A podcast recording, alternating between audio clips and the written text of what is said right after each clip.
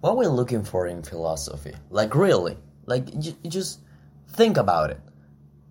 When you read philosophy and you read like these difficult books, you're reading it because you want to escape yourself. You're reading it because you want to feel intelligent. You're reading it because you want to, like, um, challenge yourself. Why? We have to make these questions sometimes to really know if we are doing it because we want to or just because we think that that is like the good thing to do. So, where's this thing? Like I was I was listening to a podcast in Italian that um, that talk about che, cer- uh, che cerchiamo nella filosofia. Um, it is a very important topic because philosophy for fight the depression. Like this is a thing, a very um, recommended thing to do. Like if you are feeling like you can you can just live your life, you can search in philosophy because there are a lot of people that understand and feel like you and can teach you some things about it. Then we have philosophy just for curiosity, like you just you know, uh, I've been reading for some time and now I want to read some philosophy. And then you see yourself in this incredible world of, philosophy.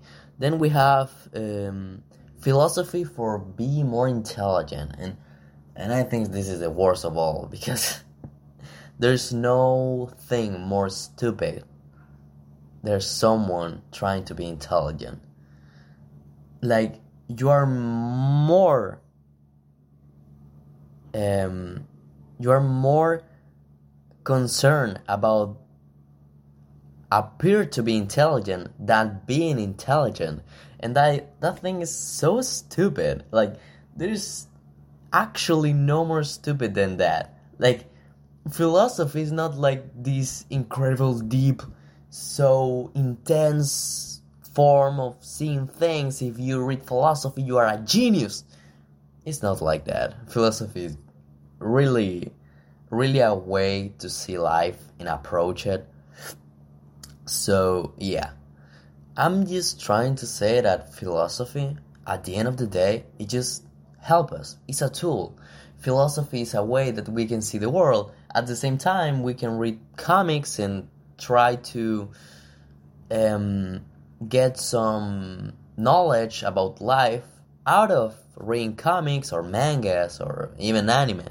But at the end of the day, philosophy is talking about really, really direct problems of life. And the beautiful thing about philosophy is there are there are a lot of people like you. There are a lot of people that are lost. They feel like shit. They're, they are deep, deep, deep down in this hole of depression and anxiety and don't know what to do. So I think that's why philosophy exists. It's all these people that understand that the world don't have meaning. So what we can do about it? Create some new meaning. Try to understand that they don't have to be a meaning and we can be okay with that. Or you can like create meaning for other people. Yeah, like philosophy is just a tool for you. And I think it's a beautiful tool that everyone should use at some point of their lives. So yeah, that's that's almost everything. I just want to make a quick statement about reading philosophy and really understand that it's not all these things. It's not like a very elite type of thing. We can all understand philosophy. We you have to put the work in the book and understand that maybe some things are difficult to you, that's a good thing. So, yeah, that's about it.